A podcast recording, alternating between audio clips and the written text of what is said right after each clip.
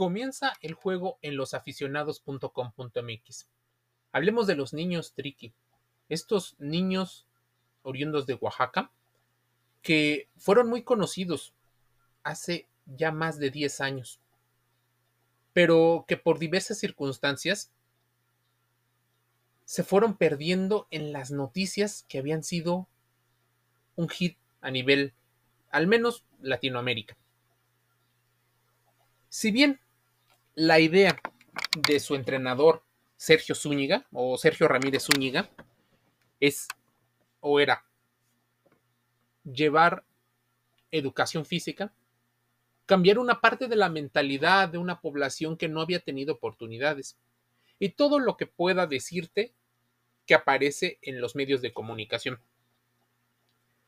Pero, ¿qué pasaba con estos niños triquis? Estos niños de la comunidad triqui en Oaxaca, que jugaban algunos descalzos porque no terminaban de acostumbrarse a utilizar calzado deportivo.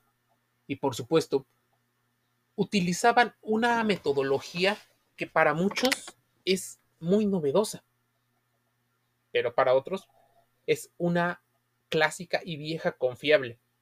El trabajo en equipo. Si bien los bicampeones de básquetbol se formaron en una comunidad donde las oportunidades son muy bajas, donde la mayoría de los padres de estos chicos son campesinos y que utilizan, porque esa es la costumbre, a sus hijos para labrar la tierra. Así que son una mano más que trabaja para llevar el sustento de su familia. Convencer a unos padres de que sus hijos jueguen básquetbol y que ese básquetbol sea la oportunidad de ascenso social o de mejora, por supuesto, podría ser muy difícil. Y de hecho, hay un sitio web que recaba parte de la idea que tiene Sergio Zúñiga para este tipo de chicos. Él llega a Oaxaca siendo un jugador de primera fuerza. Él dice que conoció las comunidades indígenas y que tuvo que aprender de su cultura, de sus necesidades, y que ese tiempo le nació, bueno, esa situación le nació porque había encontrado que los niños necesitaban una escuela digna, más allá de las carencias que se pudieran tener. Sergio había escrito un proyecto, cambiar parte del contexto deportivo de las comunidades rurales. ¿Y dónde le surgió esta idea? Por supuesto, cuando viaja a los Estados Unidos, en particular al estado de Georgia. ¿Y cómo se fue Sergio? Como mojado, como bracero, como un migrante. Él jugó en los Estados Unidos. De hecho, aprendió ahí a jugar de manera más profesional. Luego, después de los años, llegó o regresa a México para ser licenciado en entrenamiento deportivo en la Escuela Nacional de Entrenadores Deportivos de la Ciudad de México, en la ENEF, haciendo especializaciones como preparador físico en Cuba y en Argentina. De ahí, al trabajar como profesor de educación física en escuela secundaria, todos pensaríamos que es una historia bastante romántica, pero no. Por supuesto, la parte que casi nadie ve y que casi nadie contaba, posiblemente porque a los medios de comunicación deportivos no les interesaba en su momento, era que un profesor de educación física llegó a convertirse en el asistente de la Selección Nacional de Básquetbol para los Panamericanos de ese momento, pero que se presentó una oportunidad que esperaba ansiosamente una maestra de la, del municipio de Copala, una, la zona triqui de Oaxaca, se presentó, le presentó el proyecto y le dijo que el proyecto tenía planeado, podría encajar muy bien en la región. Entonces, el proyecto que se venía trabajando, más el proyecto del entrenador, llevaba al básquetbol a una situación inhóspita en la zona. No hay que olvidar que el básquetbol tal vez es la única, el único deporte bien visto que practican las comunidades indígenas de esa zona. El plan de Sergio era que cada niño tuviera un mejor futuro por medio del estudio y del deporte. Ese sería su estandarte. El encuentro ocurrió allá en el 2009. De hecho, el entrenador, como muchos otros profesores, pues tienen que hablar con los dirigentes de la región, en este caso del movimiento de unificación de lucha triqui, el MUL, y con los líderes naturales, el Consejo de Ancianos, que, bueno, tiene una gran influencia en la toma de decisiones, y se les explicó el programa. Muchos de ellos, por supuesto, incrédulos, creyendo que era imposible que lo que planteaba Sergio se pudiera eh, hacer. Muchos se cuestionaron y tuvieron parte de sospecha acerca de si eran parte del gobierno o si eran un agente secreto, que si en algún momento pudieran traficar con los niños, porque, por supuesto, en una metodología más em, citadina, empezaron a pedir documentación, justo para llevar un registro de los muchachos. Bueno, se expuso el plan, se manifestó el pensamiento, con una idea. No hay peor violencia que el hambre. Así que empezaron poco a poco a habituarse ambos a la presencia. En la escuela de Rastrojo Copala hay bastantes carencias. Recorrer las 21 comunidades triquis era parte del trabajo que tenía que hacer el entrenador localizado en el noreste del estado de Oaxaca. Tal vez desde Juxcuatla, Juxtlahuaca, hasta Cerro Cabeza y Cerro de Agua. Y fue así como inició formalmente la Academia de Baloncesto Indígena de México, la ABIM, con el apoyo de la MUL y también con el de IBOA México, Asociación de Básquetbol de América, por sus siglas en inglés. Sin duda, la experiencia y los contactos que había tenido Sergio llevaban a que hubiera una situación sin precedentes. Pero esto se puede replicar en muchas situaciones. Te estoy contando ahorita parte de la historia de los niños tricky, pero sin duda puede esto llevarse a otras situaciones. De hecho, en México, ¿sabías que una de las de los mayores mm, número de instalaciones deportivas es del básquetbol. Pero el básquetbol, por ejemplo, en el femenil tiene dos ligas que no se ponen de acuerdo. La liga ABC y la liga de baloncesto profesional. Por supuesto, hay dos o más ligas del básquetbol varonil el, básquetbol universitario casi no aparece y casi nadie lo sigue. Imagínense, niños juegan en México, pero con la influencia, con la alta influencia que tiene el básquetbol de la NBA. Esto, por supuesto, no, los, no lo toca. Lo más importante es reconocer la cultura la gran diversidad y profundidad de costumbres, también entender el concepto económico y social. Muchos de ellos creían que la pobreza era una desgracia, pero parte de este cambio de actitud o de mentalidad es ver la pobreza como una oportunidad de que ser indígena era un sinónimo de orgullo, no de vergüenza como muchos lo han querido hacer por medio de la discriminación y la lucha de clases sociales, que su lengua es algo especial que pocos tienen. El entrenador les recalcó que aquello que consideraban desventaja pudiera ser una realidad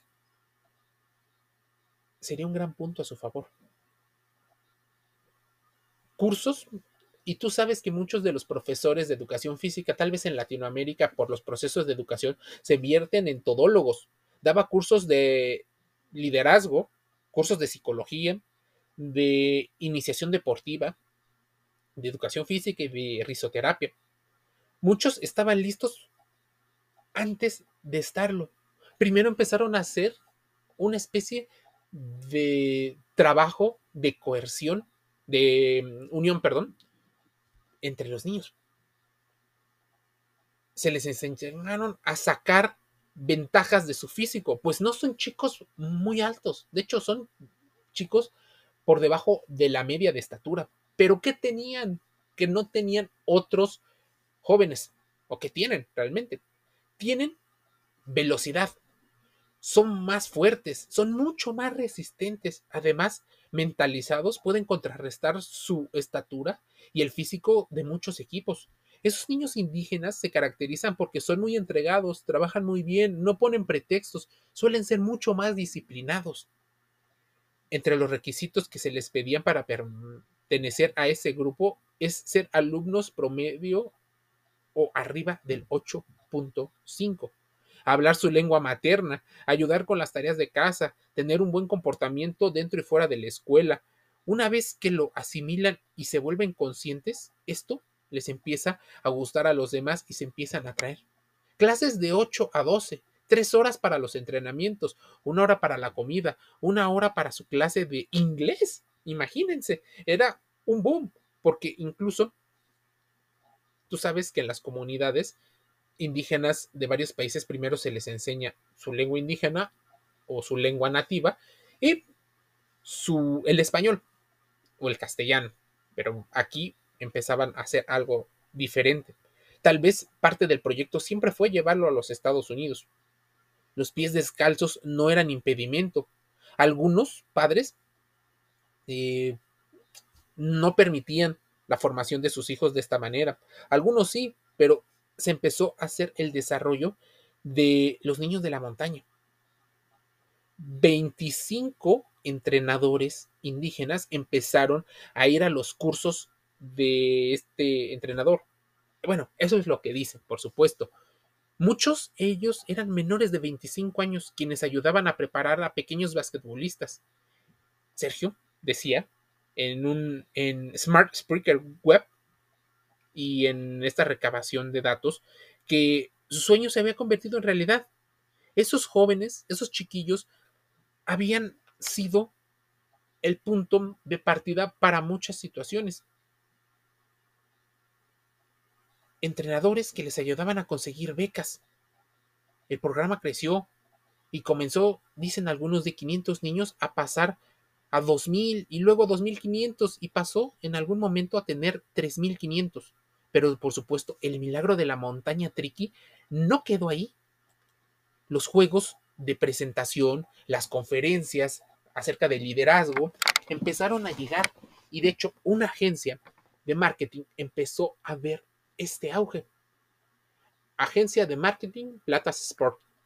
¿Sí? Si te suena el apellido es porque pertenece a la familia del ex clavadista Fernando Platas.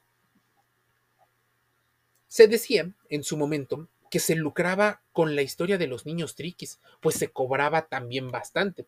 No se sabía muy bien a dónde iba a parar el dinero y los temas políticos empezaron a aparecer, pues el gobierno de Oaxaca en algún momento les dicen que les dio dinero, pero algunos que no había un buen manejo del dinero, que había desvío de fondos, que, bueno, tú sabes que aquí pudiera haber tres versiones la versión de la gente que trabajaba con el equipo de Sergio, la gente que habla de la política y de dónde salió ese dinero, porque se les invitaba a ir a Oaxaca capital, se les invitó, incluso creo que terminaron yendo a entrenar a Huatulco.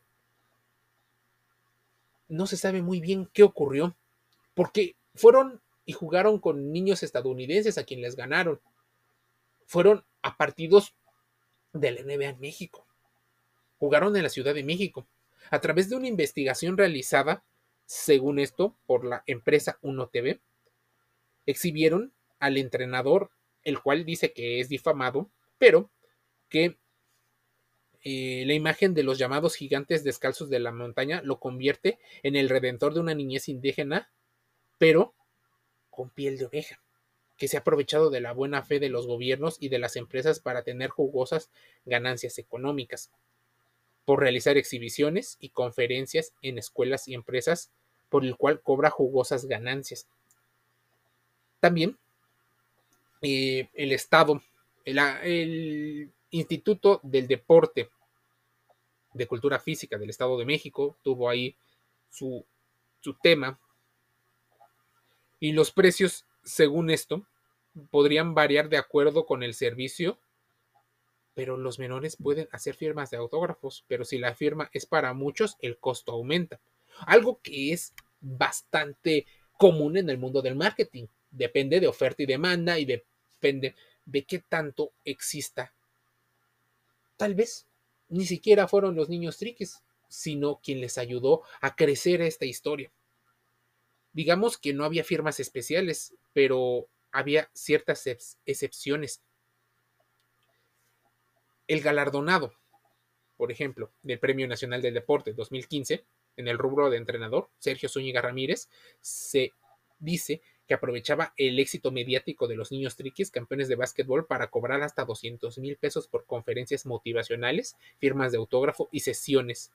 Pero al respecto, la directora del Sistema Estatal para el Desarrollo Integral de la Familia en Oaxaca, el DIF, eh, en ese momento Jacquelina Escamilla Villanueva, aseguró no tener conocimiento del tema.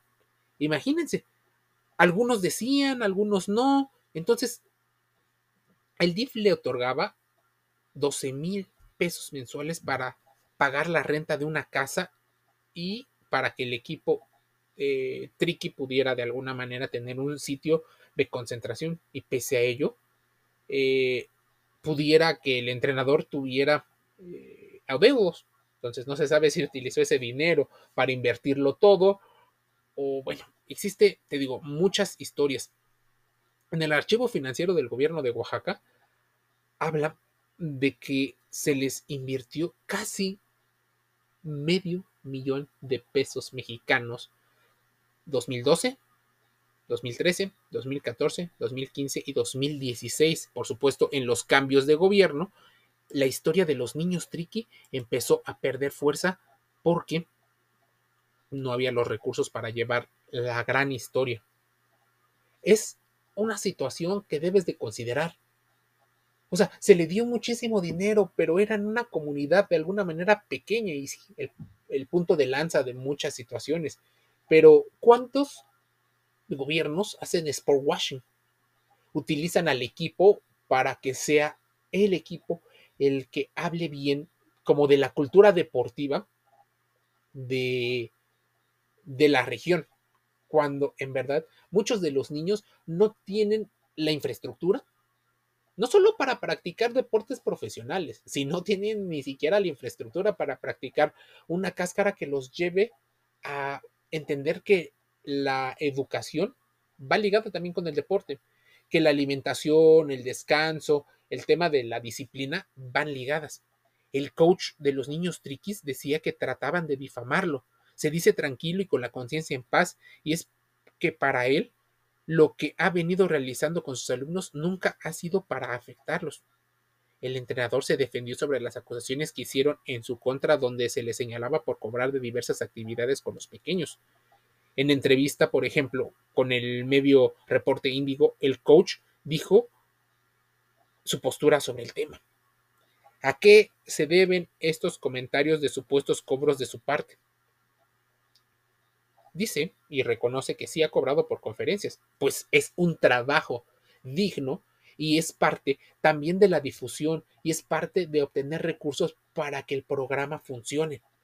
Es su trabajo, su conocimiento, que tiene valor y esto ayuda para vivir y cubrir los gastos que el gobierno estatal no cubre, aunque se pudieran parar eh, y agarrar una bandera que no les corresponde, una bandera de apoyo al deporte y a la comunidad, cuando posiblemente no apoyen. No, Y esto ocurre no solo en el básquetbol, y no solo le ocurrió o le ocurrirá tristemente a los niños triquis. Por supuesto, el deporte en México no es muy apoyado por el gobierno y curiosamente se le apoya mucho más al deporte profesional. A ver, si el gobierno apoyó a 30 niños con despensas, en teoría un pago de renta, que son pagos que no llegan a tiempo, que se atrasan, una ayuda de despensa básica para campamentos y becas al mes de 600 pesos, unos años, y luego, ¡pum!, desapareció, como si los niños y el proyecto hubiera desaparecido. Y no, esto no ocurrió. Por supuesto, había que buscar eh, patrocinios, pero si no tienen esta historia que mueva a las, a las masas, difícilmente llegan. El deporte ayuda a solucionar problemas sociales y también de salud. Los niños triquis posiblemente cambiaron el sueño americano por otro posible futuro.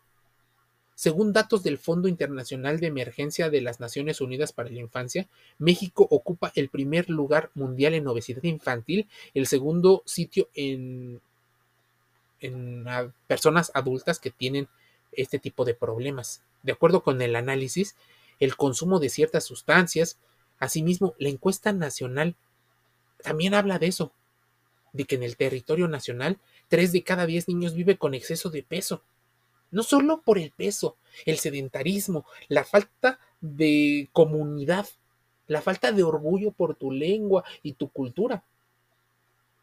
Eso es una situación que la cultura deportiva, y de hecho es uno de los problemas más grandes. En el caso de los niños triquis de Oaxaca, ha cambiado por completo sus vidas, pues pese a crecer en regiones con pocas oportunidades, ahora tienen muchas más alternativas. Estas situaciones los llevaron a algunos a empezar a pensar no solo que deben de cambiar, sino que los niños triquis generaron una oportunidad. Algunos dicen que llegaron a estudiar en los Estados Unidos, que ganaron esas becas para cambiar sus vidas y ser. Pero mucho queda al aire. Tal vez un día en el futuro veamos y se le puede entrevistar a uno o a varios de los padres de esta primera generación de niños triquis, a la más famosa. Tal vez debamos de entrevistar a Fernando Platas. Tal vez se deba de entrevistar a Sergio Zúñiga. Entrevistar incluso a la gente del gobierno que dice que hizo mucho por por el dinero. ¿Dónde quedó ese dinero? De alguna manera pudiera ser que hubiera, como en muchos políticos, desvío de fondos, o que pagaron y sobregiraron el dinero. La verdad necesita varios datos, pero esta es parte de la historia inspiradora de los niños triquis en Oaxaca de los niños triquis que pudieron ser el parteaguas del deporte, el deporte base, porque tú sabes que, eh, pues, no hay juegos colegiales, no se difunden, difícilmente hay práctica deportiva, se le han quitado horas a la, participación eh, de actividad física, recreativa, y una especie de integración de nutrición en las escuelas. Te lo dejo ahí. Te invito a que te suscribas a nuestras redes sociales, que visites el sitio web losaficionados.com.mx. Tenemos salud, deporte y entretenimiento dentro y fuera del juego. Nos escuchamos, leemos y vemos el día de mañana.